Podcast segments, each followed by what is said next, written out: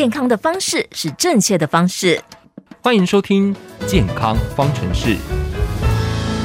今天的健康方程式继续带听众朋友关心我们的身体健康。节目中邀请到高雄市立中医医院黄宏庭医师，医师你好。哎，晚主好，我们的听众朋友大家好，我是黄宏庭医师。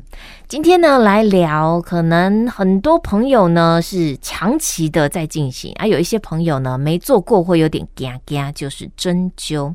其实我记得我在第一次针灸之前也有点恐惧，好，因为看到针就惊惊，大家。都会有点怕打针。那当时候呢，我是车祸了，就是脚有点受伤，骨头没事，但骨轮骨轮朽胸，所以那时候呢去针灸。那感受呢，就是痛不是很痛，但是很酸，嗯，就酸哎哈。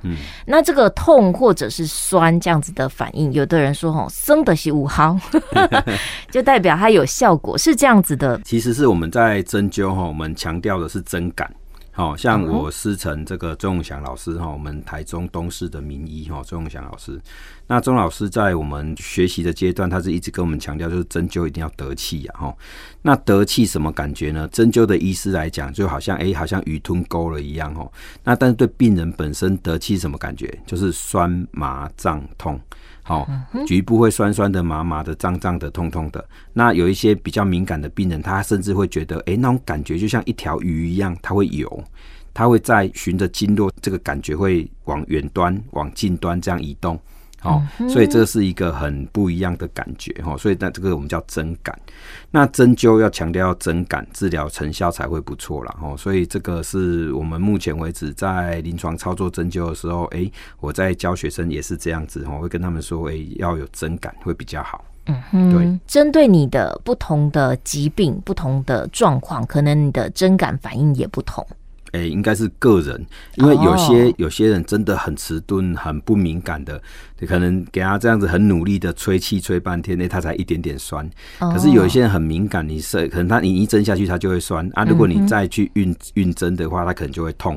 嗯，哎，所以就每个人感受是比较不一样。不过只要你的针灸的部位是正确的的话，那通常这个疼痛也是在运针的时候会痛，就是有针感。但是你不运针的时候，它就不会痛了。嗯，所以这一点也是有我们在临床上要做一个区别的。是的，那这个针灸呢，可能没有做过的朋友会觉得很神秘，不知道它整个原理到底是什么。而且呢，它就这样针，然后刺到皮肤里，为什么它就会有效果？哪一些的疾病或者是病痛，它是适合针灸的呢？诶、欸，说句实在话哈，我们一般临床上的基本上内科可以治疗病症，其实针灸都可以治疗。嗯，哦，从头痛啊，哦，牙齿痛啊，哦，牙齿痛也可以。诶、欸，跟你报告一下，我有一个亦师亦友的前辈哈，是高雄长庚的胡文龙医师哈。那他在多年前曾经跟我们医院的张志浩院长哦有合作做过一篇的研究论文，就是病人哦，他牙齿要开刀，可是他是那个对麻醉敏感。过敏，所以他不能用麻醉，所以用针灸麻醉。那针针灸针下去以后，病人动刀，然后全程都保持清醒，然后动刀的地方不会痛。哇，对，嘿，啊，这边有上期刊发表出来。对，是，哎，所以针灸麻醉是可以的，所以连牙齿痛都可以用针灸来处理了。哈，当然，这种止痛其实也是短暂时间，所以还是需要那个牙科医师来看该做怎么处理，还是怎么处理这样。这个说起来，就可能很多朋友看那种武侠电影，对，就是你知道这种神医，对，他在某个穴道呢，他就 是一指或者是一针，好，这个人就失去意识，类似这样子，就麻醉。嗯哼，啊，原来真的有这样的效果。是啊，但是哈，你如果皮肤有，比如湿疹啊，有外伤，哦，这种有伤口的部分，我们通常是。避免进针呐，哈，因为这个时候给他做针灸治疗的话，其实感染的风险会很高，因为不知道他伤口有没有细菌，然后是，所以我们一般是在完整的皮肤表面来做治疗，而不是在有受伤的皮肤表面来做治疗，嗯哦，基本上是这样子。那针灸哦，其实我们目前国内的针哦，其实还分很多种哦，有分，比如说我们传统的体针，好像我师承周永祥老师，他就是擅长在体针哦。高雄荣总传统医学科的陈建志医师，他擅长的就是头皮针。好，那像有些医师会操作耳针，好，有些医师会操作在腹部的浮针，有些医师是用这个叫做小针刀。所以我们其实针灸目前也开发出非常多种的类型哈。那在临床的治疗上面，当然都有不同的一个适应的范围，然后基本上我们的最传统、最传统的体针系统哦，就是我们的十二正经哈，那七经八脉哈这样子的一个系统，其实是。可以用在大部分的疾病的。嗯哼，对，用针的时候，刚才医师也提到哈，就是它其实是配合身体的经络。嗯，那就会遇到一些情况，比如说啊，这个病人来，他是比如假设头痛，哎、欸，可是这个时候医生来针的时候针脚、针手，哎，真的有，哎，对，为什么呢？这个我来解释一下哈，比如说这个病人如果他是那个。肝经头痛或者是胆经头痛，哦，就是指他头痛的这个位置不一样。我们可以依照在头的不同的地方痛，然后来评估他是哪一经的一个头痛。那像肝经的头痛跟胆经的头痛，我们可以针脚，嗯哼，且有脚的，比如说太冲穴啦、足临泣啦、软骨穴啦，哈，这些穴道就可以来处理我们头的疼痛的问题。嗯，这个很神奇哦，非常神奇。对啊，如果说是比较偏颜面的地方的头痛。好，比如说上排牙齿痛，我们可以取手阳明大肠经的合谷穴。对，这这是很神奇啊！这是头痛医手了，对不 对？对，这就很不一样。头痛医脚，我会这么问，就是啊，有一次偏头痛。好，然后去呢，医师建议我可以针灸。那针灸，我以为他偏头痛嘛，当然就是来针头皮，还没有针过头皮，有点紧张呢。哎，结果请我躺下针了脚。对对对对对啊！可是针完你就感觉怎么样啊？就比较轻松一点。对呀，所以这就是真的我们头痛医脚了这个部分。那像我有一位恩师哈，高雄医学大学的陈忠仁教授哈，那他就是赤络放血治疗头痛的一个代表性人物哈。他是脚的放血可以治疗头痛，而且是那种顽固性的偏头痛。是，嘿，所以这个也是比较特殊的一个个案，在治疗这种顽固的头痛，我是针头哦，是真的针在头上面的哈，那个效果还不错。我还记得有一次帮一个老妈妈哦处理这个头痛，哎，她已经头痛三十几年了，然后居然我这样几个礼拜的针灸，她头痛就缓解。她说她都可以不用吃止痛药了，她就跟我说，哎，她儿子是牙医师，那可不可以帮我介绍一个中医的女医师给她？哎，这个老妈妈真的很聪明，好直接。如果有这个儿媳妇的话，在家里，只是很可惜，我们那个时候女医师，我们院内的女医师都结婚了，都结婚了，很可惜。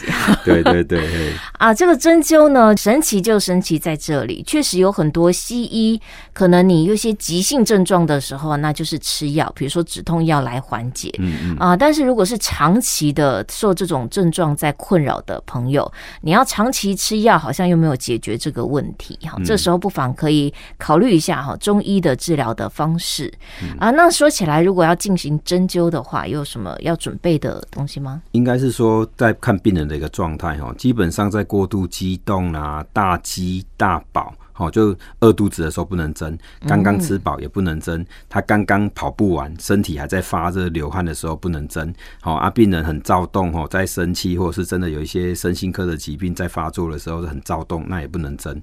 有一些中风后遗症的患者也会有那种躁动的期间哈，啊，那个时候也是不能针。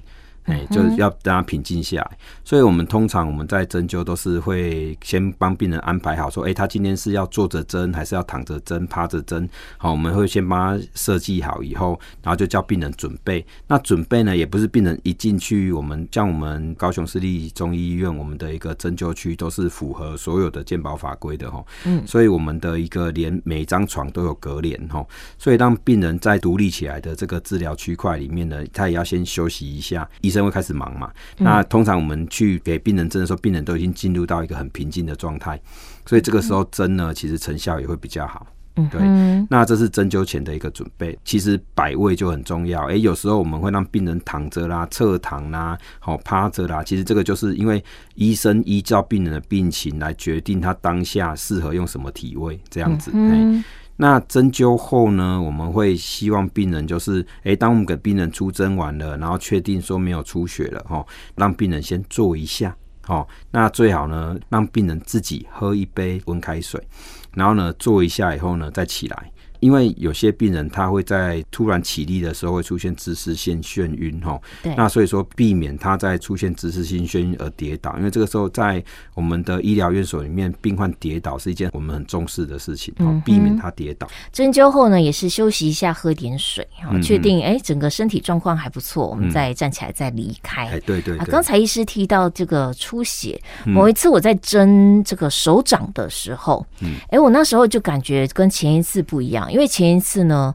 针的好几个地方，我都严格来说没什么痛感，嗯，哎，可是那一次呢，就发现它针还在皮肤上的时候，我只要呃某个角度。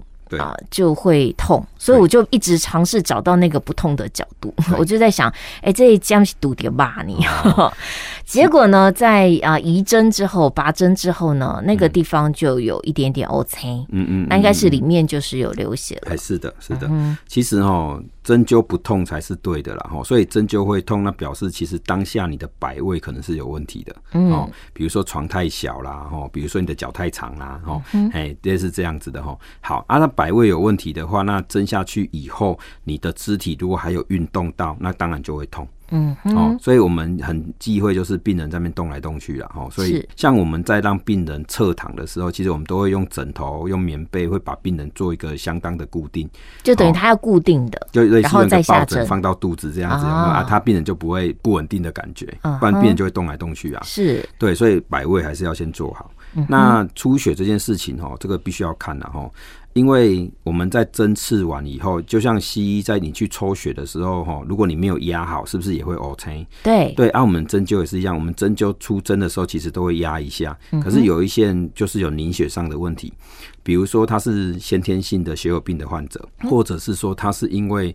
肝脏或者是其他的问题导致的凝血因子的不足，或者是说他是因为有吃抗凝血剂哈，不管是阿司匹林或瓦法林哈，这种抗凝血剂哈，它还产生的一个凝血速度比较慢。哦，会会有这样子一个情况，所以当这种情况发生的时候，那当然病人就有可能会在针刺后出血。你想想看呢，我们一个针哦，透过皮肤，然后针到皮肤下面，可能会有其他的软组织，会有肌肉，那肌肉里面可能有血管，那主要都是微血管。所以说，在针刺的过程当中，就有可能会伤到这个血管，它就会有出血。不过大部分的情况下，假设你的针灸的位置是肌肉比较丰厚的。肌肉会把它包住，所以说这个时候其实都不会有出现很严重的出血的现象。嗯哼。可是就是凡事都有万一嘛，吼，所以总是会有那种出血量比较多的时候，吼，这个时候纸包不住火了，那个血就比较多。而其实我们大部分这种出血，只要给它做加压止血，这种情况都会改善。嗯，就像抽血啊，抽血完之后，那个针孔也会啊，请你要压一下。对对对对对。啊，那这个压。我那时候就是因为有一点点乌青，它其实也没有流血到外面哈，但他就在皮下乌青。我那时候就想说啊，不然把它揉一揉。哎，他在龙宫乌青一起尊，哎，no no，哦，不，揉一揉，不能揉。来，各位，我来这边也宣导一下哈。嗯，比如说我们一般的这个打预防针的时候，打如果是打在手背上面，这个都是打在肌肉层哈。对，打在肌肉层这个你不可以揉。嗯，好，那你抽血或者是打针是打在血管里面的这个地方也不能揉，只能加压。哦，压住就好。对啊，我们那个针灸后的，假设有这个皮下血肿或者是有肉眼可见的出血的位置，你也是要加压。这些地方都不能揉哦，这个地方一定大家要注意，不然只会加重皮下出血的风险。哦，就是你把它压住，是让它不要再继续出血。对对对。那如果揉的话，它的那个血管受伤会更严重。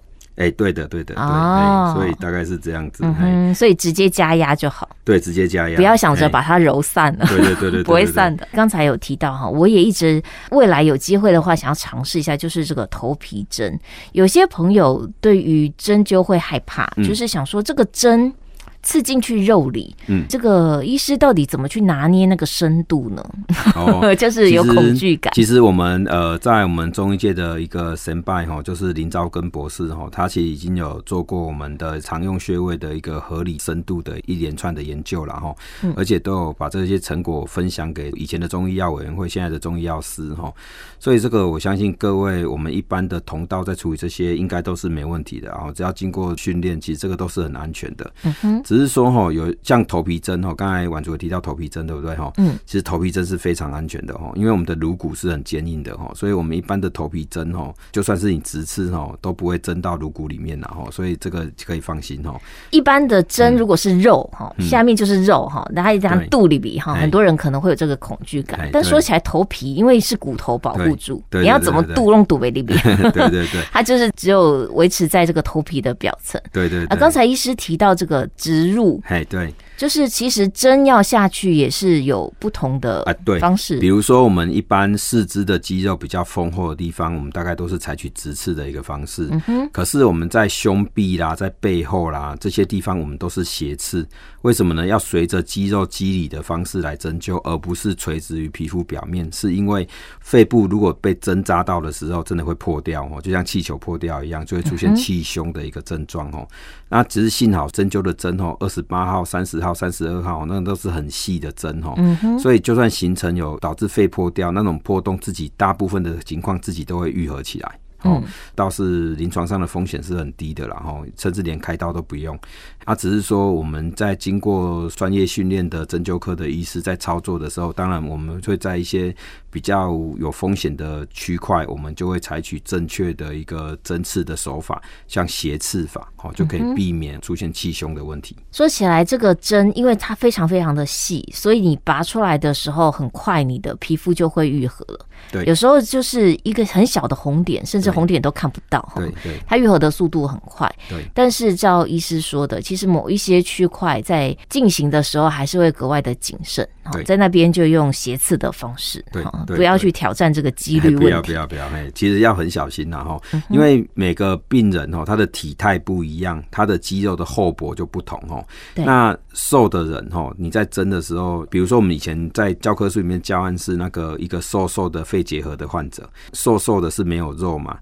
那肺结核的患者，他的肺吼很容易跑到那个锁骨上的一个位置，所以当我们在针锁骨周围的穴道的时候，就有可能会把肺刺破。哦，哎，对，所以说如果真的有认真念书的话，受过适当的训练，大概都不是问题的。嗯哼，对。所以我们现在呢，其实有很多的疾病或很多的状况，其实是很适合用针灸来处理。嗯，那刚才医师提到这个头皮针，其实有很多，比如说我们之前节目中一直有讨论到。好像失智症或者是一些各种脑部的问题，对，其实现在也很建议可以用头皮针的方式来处理，是吗？是的，因为呃，我记得在应该是二零一六年还是二零一七年哈，在那个时候曾经有一篇期刊就是有报道过说，哎，我们颅骨的上下缘哈，事实上是有一些神经传递的一些通道，所以说我们可以借由针刺在颅骨的表面，然后呢，让那个某些特定的讯号感传到颅骨的内侧。